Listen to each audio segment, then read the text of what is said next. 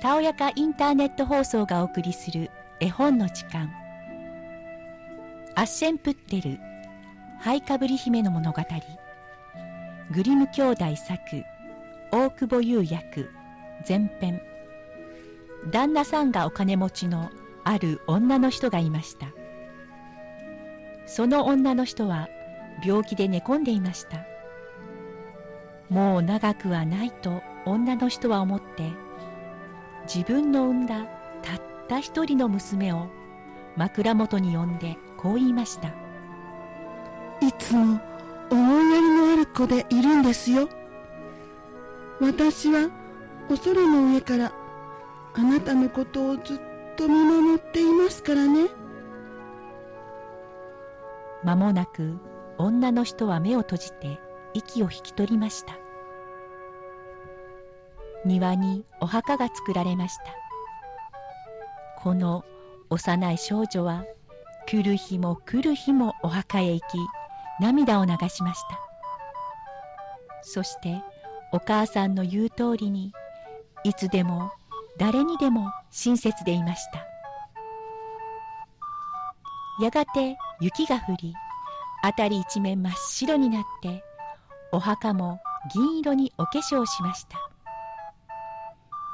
でももうすぐ春がやってくるという頃にお日様の光でみんな溶けてしまいました。ちょうどそんな時でした。お父さんは別の女の人と結婚してしまったのです。この女の人は自分の娘を2人家に連れてきました。3人とも見た目はとてもきれいでしたが心は真っ黒だったのです。かわいそうに少女にとっては辛い日々の始まりだったのです。この役立たずこんなところで何やってるの？働かざる者食うべからずって言うじゃないの。あんたなんか皿洗いぐらいがお似合いよ。と言って少女のドレスをみんな取り上げた挙句ボロボロになった灰色のワンピースを押し付けました。少女は笑われて仕方なく台所へ行くのでした。待っていたのは辛い仕事の連続でした。お日様が顔出す前に目を覚まして水汲みかまどの焚き付けご飯作り皿洗い。それだけではありませんでした。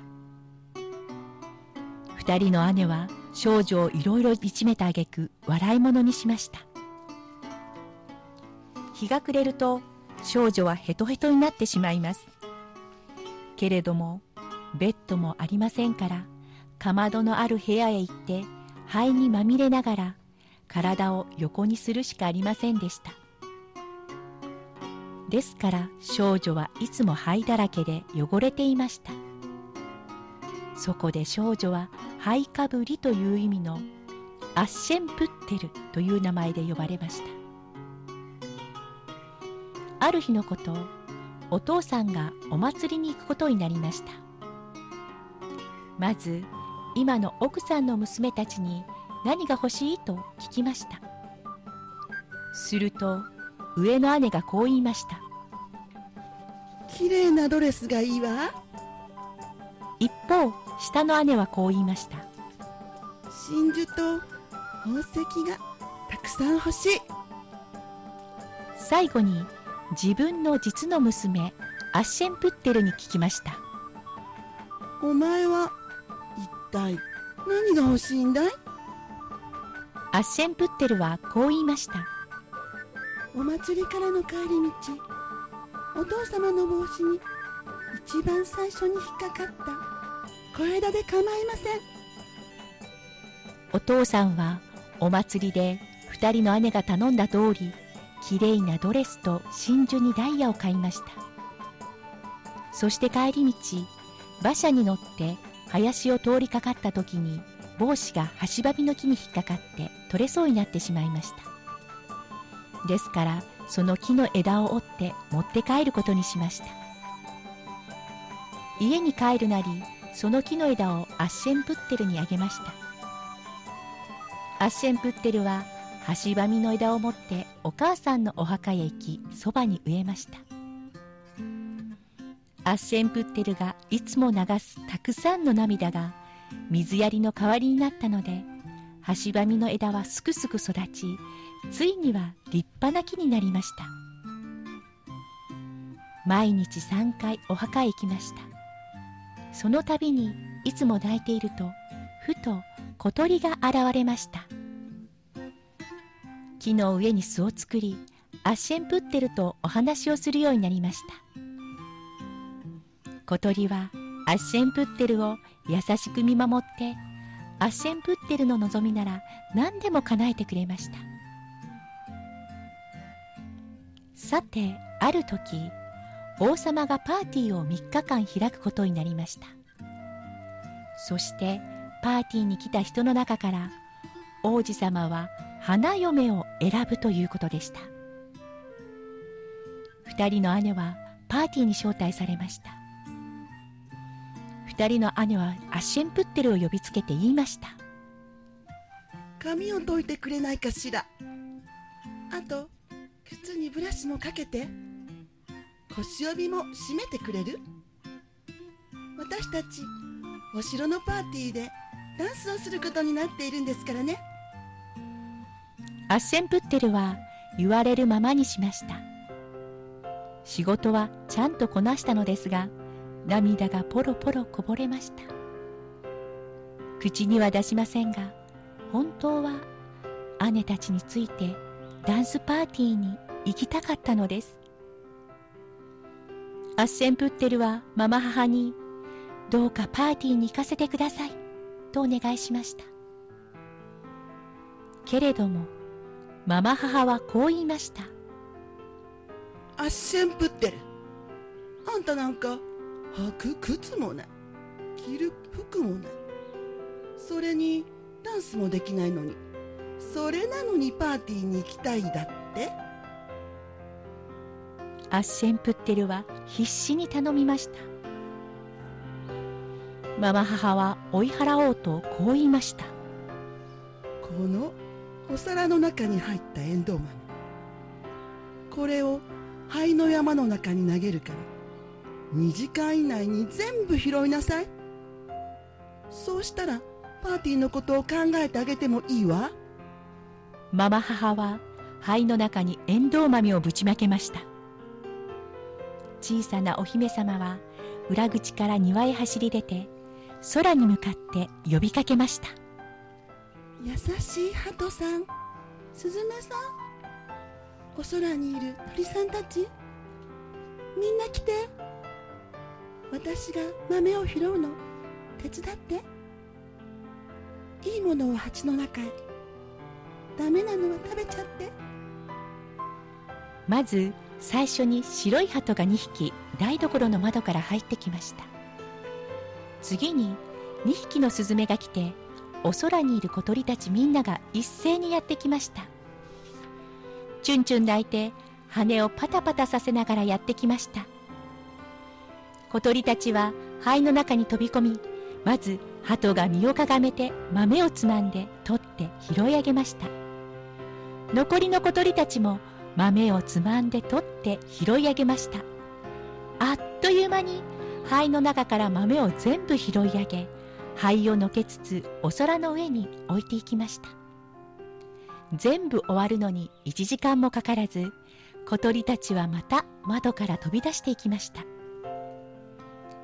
アッシェンプッテルはパーティーに行けるとウキウキしながらママ母のところへお皿を持っていきました。けれどもママ母はこう言いました。あんたみたいな薄汚い娘はダメったらダメなの。ドレスもない。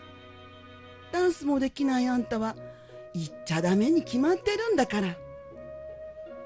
アッシェンプッテルはまた必死にお願いしました。するとママ母はこう言いました。この2枚のお皿の中に入ったエンドウ豆。これを灰の山の中に投げるから。1時間以内に全部拾いなさい。そうしたらパーティーのことを考えてあげてもいいわ。こうすればアッシェンプッテルを追い払えるとママ母は思いました。そして2皿分のエンドウ豆を灰の中にぶちまけました。小さなお姫様は裏口から庭へ走り出てもう一度空へ呼びかけました。優しい鳩さんスズメさんお空にいる鳥さんたちみんな来て。私が豆を拾うの手伝って。いいものを鉢の中へ。ダメなのは食べちゃって。まず最初に白い鳩が2匹台所の窓から入ってきました。次に2匹のスズメが来てお空にいる小鳥たちみんなが一斉にやってきました。クークー鳴いて片足でぴょんぴょんしながらやってきました。小鳥たちは灰の中に飛び込みまず鳩が身をかがめて豆をつまんで取って拾い上げました。残りの小鳥たちも豆をつまんで取って拾い上げました。灰の中から豆を灰をのけつつお皿の上に置いていきました。全部終わるのに30分もかからず小鳥たちはまた飛び出していきました。アッシェンプッテルは今度こそパーティーに行けるとワクワクしながらママ母のところに2枚のお皿を持っていきました。けれどもママ母はこう言いました。こんなものどうでもいいのよ。とにかくあんたはいけないんだから。ドレスもない。ダンスもできないようではこっちが恥をかくだけだわ。ママ母は2人の娘を連れてパーティーに行ってしまいました。みんな行ってしまって家にはアッシェンプッテル一人だけになりました。悲しみに暮れてアッシェンプッテルは橋ばみの木の下まで行ってそこへ座って言いました。震えて揺れて小さな木。私に金銀振りかけて。